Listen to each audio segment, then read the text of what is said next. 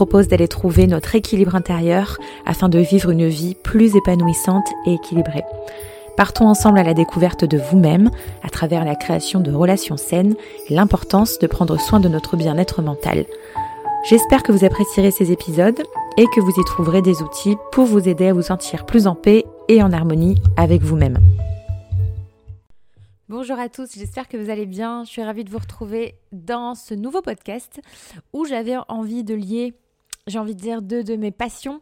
Euh, vous le savez, en tant que profil multipotentiel, d'ailleurs, je vais parler de plus en plus aussi, je pense, sur cette euh, chaîne de podcast de la multipotentialité. Je vous ai fait un épisode sur la multipotentialité. Pour ceux qui ne l'ont pas entendu, je vous le mettrai en barre d'infos si ça vous intéresse. Et euh, en gros, le, mon, mon, dada à moi, c'est plusieurs choses. C'est l'astrologie, c'est les stratégies business, euh, c'est euh, la communication, c'est la création de contenu. C'est toutes ces, j'ai envie de dire, ces petites choses qui finalement ont un fil rouge, qui est la révélation de potentiel. Et là aujourd'hui, comme vous l'avez vu dans ce titre de podcast, j'avais envie de lier l'astrologie à, au business en fait finalement, à l'entrepreneuriat. Et j'avais envie de faire un point sur, en fait, de faire de, ce qu'on appelle de, l'astrologie euh, entrepreneuriale, enfin ce qu'on appelle, ce que moi j'ai décidé d'appeler comme ça, peut-être que ça existe déjà, peut-être pas, j'en sais rien à vrai dire, euh, qui en fait peut aider les entrepreneurs justement pour lancer des projets, pour savoir euh, comment communiquer sur leurs offres, comment attirer leur client idéal, etc. grâce à l'astrologie, grâce à leur thème astral grâce aussi peut-être au thème astral de leur entreprise. Alors, j'en parlerai pas spécialement dans ce podcast, mais vous savez qu'on peut faire un thème astral pour tout en soi. Vous pouvez même vous amuser à faire le thème astral de, votre chat, euh, de votre chien. Alors, je vous gâche pas que ça, je l'ai jamais fait. Euh, en soi, en fait, théoriquement, c'est possible, mais dans la pratique, je ne sais pas si ça indique grand-chose, euh, parce que, parce que bah voilà, dans un thème astral, on va voir la communication, ce genre de choses. Alors, je dis pas que les animaux ne communiquent pas avec nous, mais euh, ça peut être un peu plus compliqué de, de, cerner vraiment un trait de caractère euh, chez un animal. Bref, je suis en train de m'éparpiller, comme d'habitude. Donc, on va rentrer plus profondément dans le vif du sujet. Euh, comme je vous disais, en fait, l'astrologie peut être super pour le business et j'en ferai certainement un podcast si vous souhaitez faire le thème astral de votre entreprise. Alors, c'est très je pourrais pas dire aléatoire, mais c'est vrai que, vous voyez par exemple, euh, moi l'entreprise que j'ai créée avec Chris euh, a été créée début janvier 2022, mais officiellement sur le papier, euh, c'est le 2 février, je crois, 2022. Mais j'ai tenu compte du thème astral de l'entreprise au moment où l'idée, au moment où ça a été vraiment lancé. Et pour moi, on l'a vraiment lancé en janvier. Donc du coup, je tiens compte de cette date-là pour le thème astral de l'entreprise L'éveil spirituel. Mais ça, c'est vraiment comme vous, vous le souhaitez. Pour moi, c'est à partir du moment où les choses, elles sont lancées. Euh, moi, si vous voulez, le 3 janvier 2022, je m'en souviendrai toujours, j'avais fait une story pour annoncer qu'on allait faire notre première masterclass euh, sous, euh, sous cette entité, cette nouvelle entité finalement. Donc pour moi, j'ai considéré que c'était le début de ma boîte. Pareil pour le thème astral de mon Instagram. Alors c'est un peu plus délicat parce que vous savez que pour le thème astral exact, il nous faut l'heure exacte. Donc je n'ai pas su retrouver l'heure exacte. Je me suis rendu compte là il n'y a pas longtemps d'ailleurs que mon Instagram avait presque 11 ans, 10 ans et demi. J'ai pris un sacré coup. Euh, il a été créé le 23 juillet 2012. Euh, donc mon thème astral est Lyon comme moi, donc finalement j'ai trouvé ça assez euh, représentatif, même si moi je suis du mois d'août pas mal de points communs, mais je n'ai pas l'heure exacte. Donc ce qui est dommage, c'est que je n'ai pas vraiment su euh, quel était exactement le milieu du ciel, parce qu'évidemment, quand on ne sait pas, en général, on met midi, quand on ne connaît pas l'heure exacte. Euh, ça vaut aussi pour les thèmes astrales de, personnes. Hein. Quand on me demande, ben moi j'ai pas l'heure exacte, qu'est-ce que je mets? En fait, on tranche à midi, mais ça va fausser un petit peu les choses parce que ça va faire bouger les maisons. Euh, ça va changer euh, sûrement votre ascendant. Euh, qui change l'ascendant qui est un angle, va changer les autres angles, donc va changer le fond du ciel, va changer le descendant forcément, et le milieu du ciel. Donc voilà. Après, bien sûr, les placements en, en signes, typiquement les Jupiter, les Mercure, etc., ne changeront pas. Mais ça va être les, les placements en maison. Donc bref. donc mon thème astral, du coup, je n'ai aucune idée, je ne me souviens tellement pas du moment que je me suis inscrite sur Instagram en 2012. Alors là, je ne saurais pas vous dire. Euh, j'avais, euh, j'avais 17 ans. Euh, j'avais 17 ans, ouais. Donc, ben non, j'en avais même 16. J'allais avoir 17 ans, bref, peu importe. C'était en plein mois de juillet, donc j'en sais rien si je l'ai fait au début ou à la fin d'une journée. je ne sais pas, je ne saurais jamais. Bref, donc vendre grâce à son thème astral. Pour moi, le, thème astral, il, regorge d'énormément de choses. Euh, et quand on est entrepreneur, ça peut être vraiment, vraiment intéressant euh, d'aller se pencher dessus, justement, sur euh, bah déjà d'un point de vue personnel, de connaître son thème astral, c'est super intéressant. Ça nous permet de voir un petit peu nos modes de fonctionnement, j'ai envie de dire nos traits de caractère, traits de personnalité dominants, euh, nos potentiels cachés, nos dons, nos talents, nos challenges aussi. Et finalement, quand on est entrepreneur, on est le reflet. Moi, je dis toujours qu'on est le miroir de notre entreprise. Donc, ça peut être hyper intéressant d'aller voir justement un point qui est souvent bloquant chez les entrepreneurs, euh, ou en tout cas avec lequel on peut avoir encore un peu de mal, c'est la vente. Je sais à quel point la vente peut être encore un peu mal vue, euh, inauthentique, peut-être aussi perçue comme une arnaque, où on se sent arnaqueur en fait, hein, quand bien même on ne nous pointe pas du doigt en disant tu es un, arnaqueur, une arnaqueuse ou un imposteur, euh, on peut se sentir un peu comme ça davantage, je trouve, euh, en France. Alors après, euh, peut-être que si vous m'écoutez euh, de la Belgique, de la Suisse ou, du Québec, c'est peut-être différent. En tout cas, moi, je vais vraiment parler pour la France parce que c'est la sensation que j'ai. C'est que le français n'aime pas trop qu'on lui vende des choses, en fait. et donc, du coup, la personne qui vend se sent souvent mal. Et croyez-moi, j'ai été dans ce cas-là aussi. Ça fait, ça fait 4 ans que je suis entrepreneur maintenant. Et ça n'a pas toujours été euh, simple en fait, parce que avant même d'être entrepreneur, j'ai toujours été dans des domaines qui étaient liés à la vente, au commerce, etc. Euh, de près ou de loin, parce que même dans la restauration, on est amené à vendre. On essaie de faire consommer. Euh, j'ai fait de la vente aussi chez Victoria Secret, quand j'habitais au Québec. Il y avait tout un processus de vente. Les grosses boîtes en général ont beaucoup de process. J'ai rien contre les process, je trouve ça super et je suis moi-même en train d'en implémenter dans, mes, dans, mes, dans ma boîte. Mais il y a des process qui sont un peu obsolètes aussi et qui, sont, qui ne donnent pas forcément une bonne image. Moi, personnellement, j'avais pas du tout une bonne image de la vente parce que les process qu'on nous faisait appliquer, et je vais pas parler que de Victoria's Secret ou quoi que ce soit, hein, euh, de façon générale quand même dans les, dans les entreprises où j'étais, bah, c'était un peu... Euh, un peu obsolète en fait. Hein. Euh, c'était vieux quoi. C'était un vieux management. Euh, on nous montrait pas en fait la vente de la bonne façon. Alors que vendre au final, c'est un peu comme le rapport à l'argent. La vente c'est une énergie, comme l'argent c'est une énergie. Et en fait quand vous vous privez de, vente, de vendre, vous privez quelqu'un de votre offre de votre service, de votre savoir, de vos connaissances, de ce que vous vendez en tout cas, de, euh, de votre euh, savoir-faire peut-être aussi si vous vendez des produits. Et gardez bien ça en tête parce que moi quand j'ai compris ça, j'ai vachement déculpabilisé en fait. Alors bien sûr, il y a des façons de vendre, on est d'accord. Euh, moi il y a des tas de choses que je vois, notamment sur les réseaux parce que c'est là où, où c'est le plus démocratisé on va dire, qui me plaisent pas dans la vente. ce que j'appelle un peu la vente requin, vous voyez et euh, d'ailleurs, à titre personnel, nous, dans notre boîte, on a euh, des closers qui closent nos offres. Euh, donc, pour rappel, le closing, en fait, en tout cas, à mon sens, je vais vous expliquer quelle est ma version du closing parce que je sais qu'elle n'est pas pareille pour tout le monde. Il y en a qui vont dire closer, c'est vendre. Oui et non. Pour moi, closer, c'est accompagner, c'est rassurer, c'est guider la personne qu'on a au téléphone. Parce que la plupart du temps, quand on close, pas tout le temps, hein, mais en tout cas pour des grosses offres, nous, nos closers, ils closent au téléphone. Ils closent même, j'ai envie de dire mieux que ça, en visuel en visuel et c'est important. Euh, et en fait, ils sont pas là pour leur vendre à tout prix. Et nous, c'est comme ça qu'on les a briefés aussi. Pourquoi?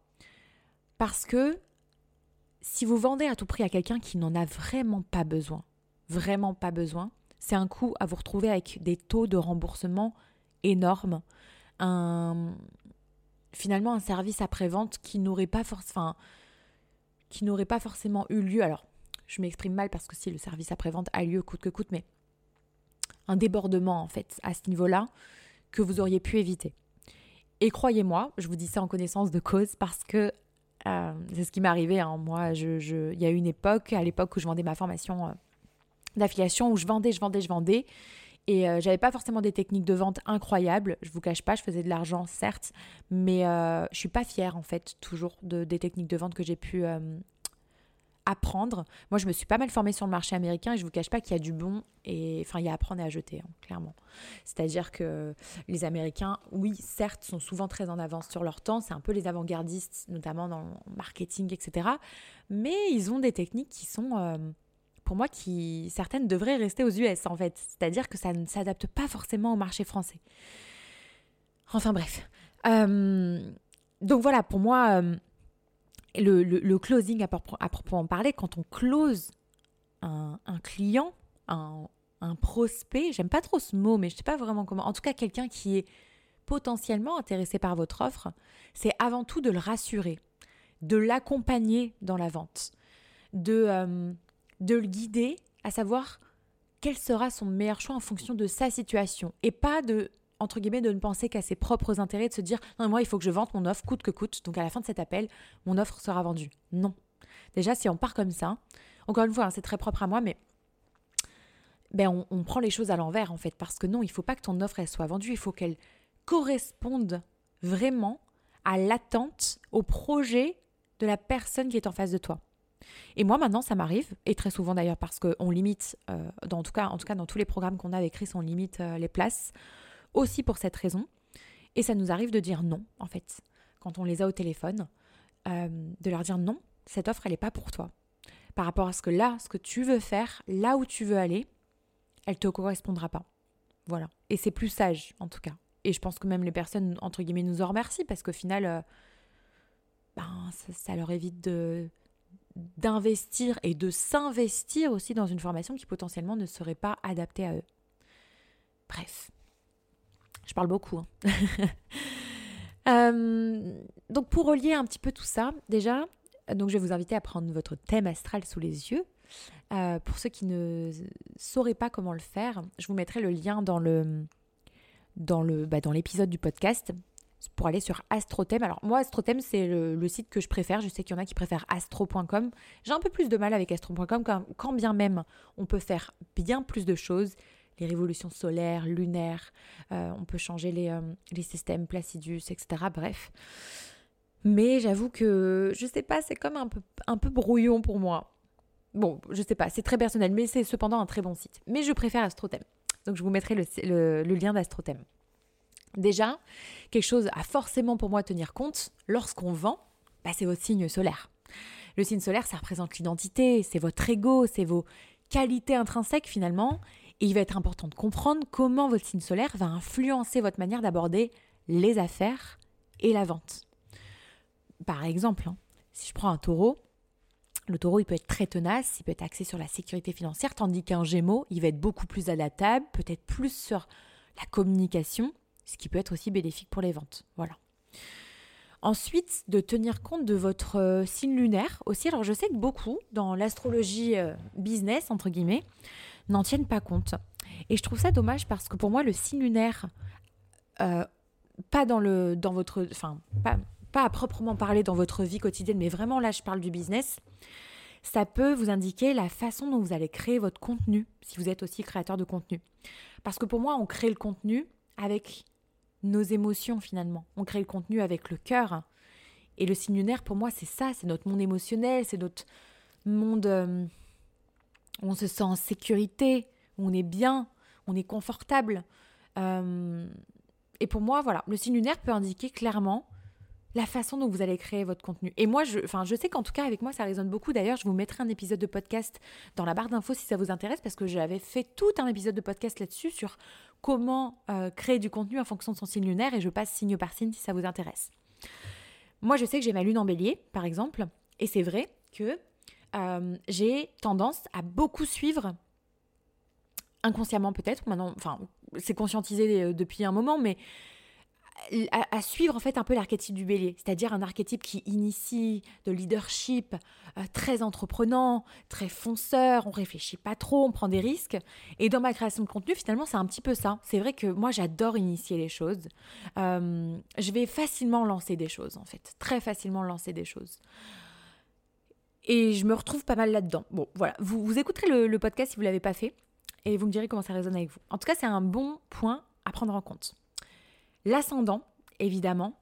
Euh, votre ascendant, ça va représenter votre image publique, votre approche des autres. Euh, c'est votre challenge aussi, hein, votre ascendant, c'est vos défis. Donc, il va être important de savoir comment vous présentez aux autres et comment vous pouvez adapter votre image pour favoriser les ventes. Par exemple, un ascendant lion, il peut vous donner une présence charismatique qui attire l'attention et vous permet de briller dans le domaine des ventes. Voyez Ensuite, regardez Mercure. La position de Mercure dans votre thème astral, ça va indiquer comment vous allez communiquer. Donc vos compétences en matière de pensée analytique finalement. Et un Mercure bien aspecté, ça peut faciliter les négociations, euh, la compréhension justement des besoins de votre client. Euh, ça va être important justement pour une fluidité entre les échanges entre vous et votre futur client, votre prospect. Euh, Mercure, ça va être un point important à regarder. Vénus.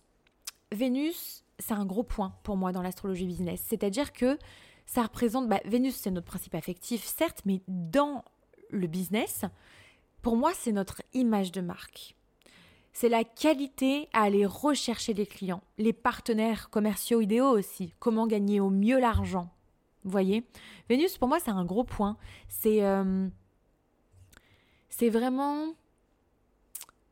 Euh, bah, en fait, dans une carte natale traditionnelle, quand je me tourne vers la planète Vénus, je me tourne vers elle pour parler du langage amoureux, etc. Mais là, dans une astrologie business commerciale, on va dire, ça va être plus avec une intention et un objectif différent. C'est-à-dire que pour moi, c'est vraiment la façon de se commercialiser, de ce qu'il faut rechercher chez un client idéal, des, des partenaires, des collaborateurs avec qui travailler, la meilleure façon de gagner de l'argent aussi. Mars. Mars, c'est comment et où êtes-vous le plus motivé pour agir? Où résident vos passions? Dans le business, en tout cas.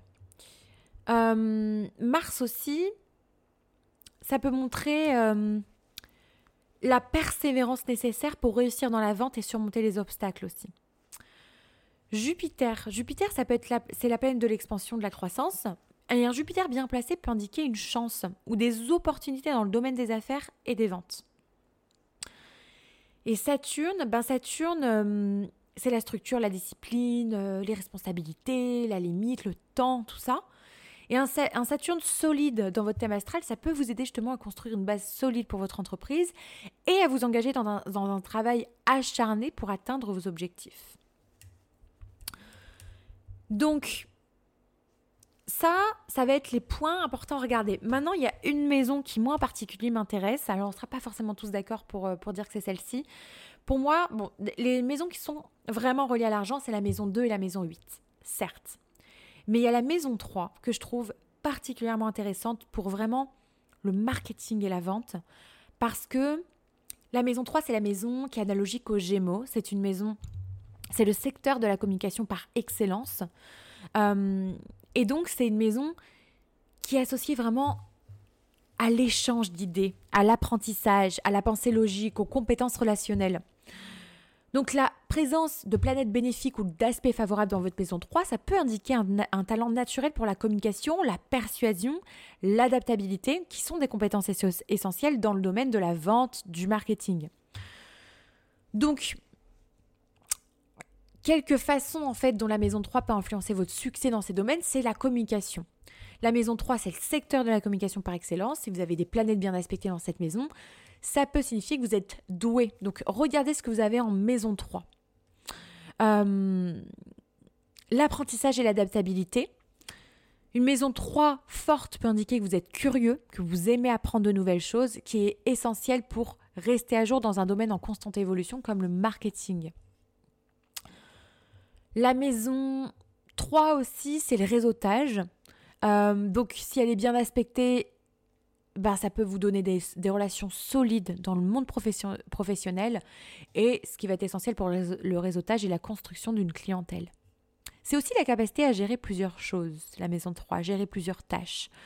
Euh, donc vous pouvez jongler entre plusieurs projets, euh, plusieurs responsabilités. Donc ce qui peut être nécessaire aussi dans ce domaine-là. Ce que je pourrais vous dire aussi par rapport à cette maison 3, ben, je vais vous la faire un petit peu en signe en fait. on va commencer par, ben, si vous avez par exemple la maison 3 en bélier. Pour moi, la maison 3 en bélier, elle va justement montrer une communication plus... Alors quand je dis agressive, euh, je ne sais pas si c'est le bon mot. Alors quand je dis agressive, ça ne veut pas dire que vous allez agresser vos clients, mais une communication plus positionnée, si je puis dire, avec plus de leadership. On, on ose en fait. Maison 3 en bélier, clairement, on se fait entendre dans notre communication, c'est nous qui initions souvent, qui faisons le premier pas, peut-être aussi. La maison 3 en bélier sera peut-être plus à même de prospecter, même si vous n'aimez pas la prospection, hein, bien sûr. On peut avoir tendance à être direct, à être franc, à être rapide dans sa communication. On peut apprendre mieux aussi quand on est actif, quand on expérimente. Et on peut aborder la vente et le marketing avec audace et innovation, je dirais. La maison 3 en taureau, vous avez un style de communication qui peut être stable, pratique. Vous, vous préférez peut-être apprendre à un rythme régulier, approfondir les sujets. En matière de vente et de marketing, peut-être qu'on privilégie les approches traditionnelles, je dirais, la construction de relations solides avec les clients. Le taureau, comme entre guillemets tous les signes de terre, on est souvent sur des choses plus rationnelles, plus traditionnelles. Davantage avec le, le Capricorne, mais on s'en parlera après mais vraiment euh, de fondation, en fait. On va vraiment plus miser sur fonder quelque chose de stable. La maison 3 en Gémeaux, bon, bah là, la communication, c'est un point fort, hein, clairement. regardez bien les planètes aussi que vous avez à l'intérieur, mais en général, on apprend rapidement, on s'adapte bien aussi aux, nouvelles situations. Euh, en vente et en marketing, on peut exceller dans les stratégies qui exige en fait de la flexibilité, de l'adaptabilité. Euh, la maison 3 en cancer, on peut communiquer avec plus d'émotion, de sensibilité. Donc là, vous voyez, si vous avez votre maison 3 en cancer, là, là ça peut être intéressant de... Pour moi, la maison 3 en cancer, ça peut être... Euh, j'allais dire beaucoup de storytelling, mais n'hésitez pas à communiquer sur vos offres en, en appuyant.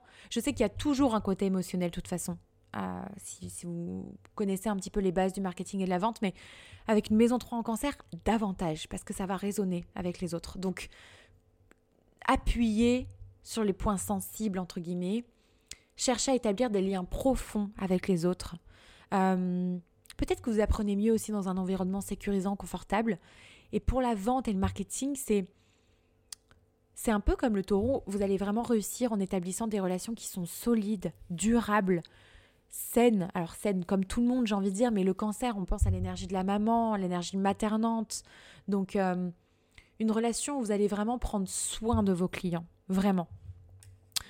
La maison 3 en Lyon, euh, vous pouvez avoir un style de communication un petit peu euh, drama queen. le lion, c'est un peu ça, c'est un peu l'acteur, c'est il en joue. Euh, il peut y avoir un côté très persuasif aussi. Vous avez un talent naturel en tout cas pour captiver l'attention des autres. Donc ça, ça peut être un, marketing très magnétique finalement.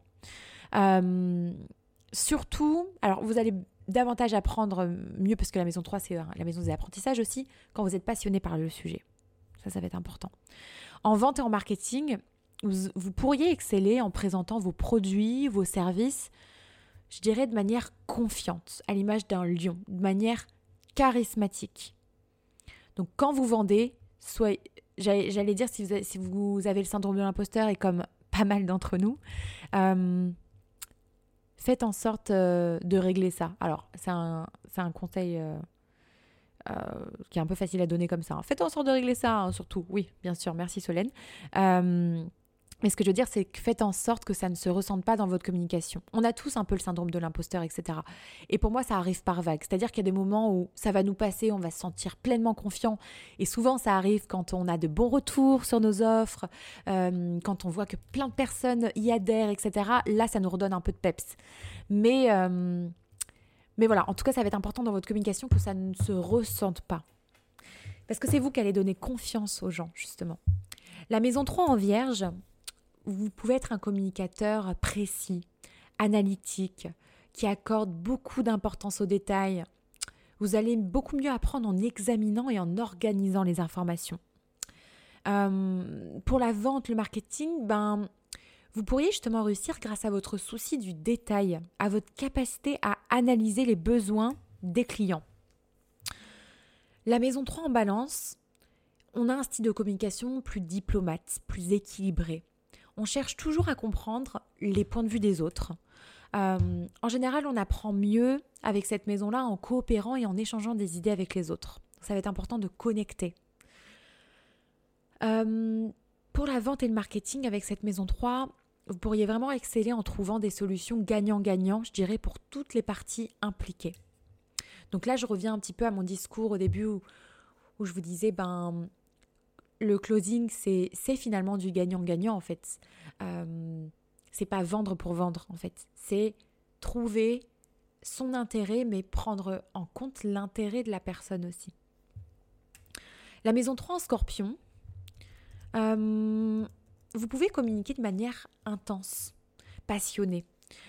On cherche toujours à aller au fond des choses hein, avec le scorpion. Donc, euh, vous pouvez apprendre mieux en explorant peut-être les mystères ou les aspects cachés un peu des sujets. On se rappelle, un scorpion, c'est un signe assez euh, tabou, assez secret. On va toujours en profondeur. En fait, il y a beaucoup de feu dans le scorpion, quand bien même c'est un signe d'eau, mais il y a un côté volcanique en fait. Euh, il y a un côté où on va vraiment aller au fond des choses, chercher la lave, j'ai envie de dire, pour la faire exploser au grand jour. Et donc, dans le marketing et dans la vente, vous pourriez exceller en utilisant votre intuition, voilà, euh, votre compréhension aussi des motivations humaines. Le scorpion, c'est beaucoup lié à la psychologie. Euh, et puis, ben, finalement aussi, je rajouterais même euh, la notion de pouvoir, parce que le scorpion, c'est un signe qui a quand même, qui, qui a une certaine autorité quand même, un certain pouvoir, malgré lui, hein, parce qu'il s'en rend pas forcément compte, mais c'est ce qui rend le scorpion encore plus beau. donc, peut-être d'avoir une certaine autorité. Alors, quand je dis autorité, c'est pas euh, comment je pourrais dire ça? C'est pas euh, d'être assis sur un trône et, de considérer les clients comme des esclaves. Hein. J'imagine ça comme ça, mais en gros, c'est euh, plus de d'incarner en fait votre autorité, votre pouvoir dans vos offres. La maison 3 en Sagittaire, vous pouvez avoir un style de communication plutôt optimiste, plutôt expansif. On cherche toujours à aller explorer de nouvelles idées. La maison 3 en Sagittaire, ça peut être une façon aussi de de philosopher beaucoup. Euh, de, de, quand je dis de philosopher, c'est oui, on peut philosopher autour de ses offres, aller chercher toujours un peu, j'allais dire, les questions existentielles. Euh, on apprend mieux en découvrant de nouveaux horizons, justement, en élargissant sa vision du monde. Le Sagittaire est aussi beaucoup lié à la spiritualité, à la quête de sens. Donc, euh, en vente et en marketing, on peut réussir en, en adoptant une approche un peu visionnaire et en inspirant les autres avec nos idées. Le Sagittaire, c'est vraiment l'inspiration. La maison 3 en Capricorne, vous pouvez avoir un style de communication plus pragmatique, plus structuré, plus orienté vers les objectifs aussi. En général, on apprend mieux en abordant les sujets de manière systématique et en se concentrant sur des résultats qui sont concrets. Il n'y a pas de demi-mesure avec le, Capricorne. C'est du, concret, du rationnel. On est sur le signe de terre. Hein. On est sur un signe qui, a des, qui cherche à solidifier sans cesse ses bases. Donc en vente et en marketing, vous pourriez exceller en développant des stratégies solides justement, en vous concentrant sur la réalisation d'objectifs à long terme. La maison 3 en verso, vous allez communiquer souvent de manière originale, indépendante. On sort bien du lot avec le verso, donc on cherche toujours à remettre en question le statu quo, comme on dit. Vous apprenez, mieux en explorant des idées non conventionnelles et en vous entourant de personnes qui sont créatives. En vente et en marketing, vous pourriez exceller en adoptant des approches plutôt innovantes. Maison 3 en verso, c'est une maison 3 qui est avant-gardiste. Hein. Euh, donc même dans vos offres, hein, avoir des offres innovantes, visionnaires, qui sortent vraiment du lot, vous faites la différence, vous vous démarquez clairement de la concurrence. Et puis la maison 3 en poisson peut avoir un style de communication très empathique, très intuitif, souvent non verbal aussi. En général, on apprend mieux en se connectant émotionnellement au sujet et en utilisant son, son imagination. Et dans la vente et le marketing, bah, vous pourriez réussir en comprenant les besoins émotionnels de vos clients. En, en, utilisant votre créativité aussi pour développer des stratégies qui vont être uniques parce que le poisson, c'est aussi le signe de l'artiste. Voilà. Donc, vous l'aurez compris, la maison 3, ça peut vraiment influencer votre manière de communiquer, d'apprendre, de penser et affecter votre approche de la vente et du marketing. Donc comprendre la position de la maison 3 dans votre thème astral, ça peut vous aider à adapter votre stratégie de vente en fonction de vos forces et de votre style de communication unique. Voilà. Euh, je pourrais parler encore pendant des heures, mais j'essaie toujours de pas trop trop euh, déborder. On est déjà à une demi-heure, mais euh, en tout cas, si le, sujet vous intéresse, l'astrologie vraiment business, je pourrais vous en faire d'autres parce que j'ai plein d'autres sujets en tête. j'ai envie de vous parler aussi, pourquoi pas de la maison 2, de la maison 8. Ça, c'est vraiment notre rapport à l'argent. je sais que l'argent, c'est aussi un sujet un peu tabou, on va dire, quelque part. Mais ça peut être intéressant de savoir comment on comment j'allais dire on gagne notre argent, mais comment on attire l'argent à soi, euh, comment on le donne, comment on le reçoit, etc. Donc voilà, en tout cas j'espère que ça vous a plu. N'hésitez pas à noter le podcast de la note de votre, de de votre choix sur euh, la plateforme sur laquelle vous m'écoutez. Ça me ferait très plaisir. Euh, je suis toujours ravie aussi de lire vos, commentaires en plus des notes. Ça nous touche beaucoup à chaque fois avec Chris. Et ça aide beaucoup le podcast aussi à se faire connaître, à aider aussi davantage de personnes. Et puis, eh bien, écoutez, je vous dis à mercredi prochain. Euh, je vous rappelle aussi un tout petit PS que ma formation Cosmic Astro est toujours disponible. Euh, je vous mettrai le lien aussi dans le, dans la barre euh, d'infos de, l'épisode, qui est une formation où justement on va aller plonger au cœur de votre thème astral pour aller en découvrir vos potentiels, vos dons, vos challenges aussi, qu'est-ce, que, qu'est-ce qui peut vous défier, euh, ce sur quoi vous pouvez travailler, entre guillemets. Le thème astral, il regorge de tellement, tellement, tellement de choses que euh, c'est trop important. Voilà, c'est trop important pour le passer à côté de ça. Je vous fais plein de bisous, je vous embrasse très très fort et puis je vous retrouve la semaine prochaine.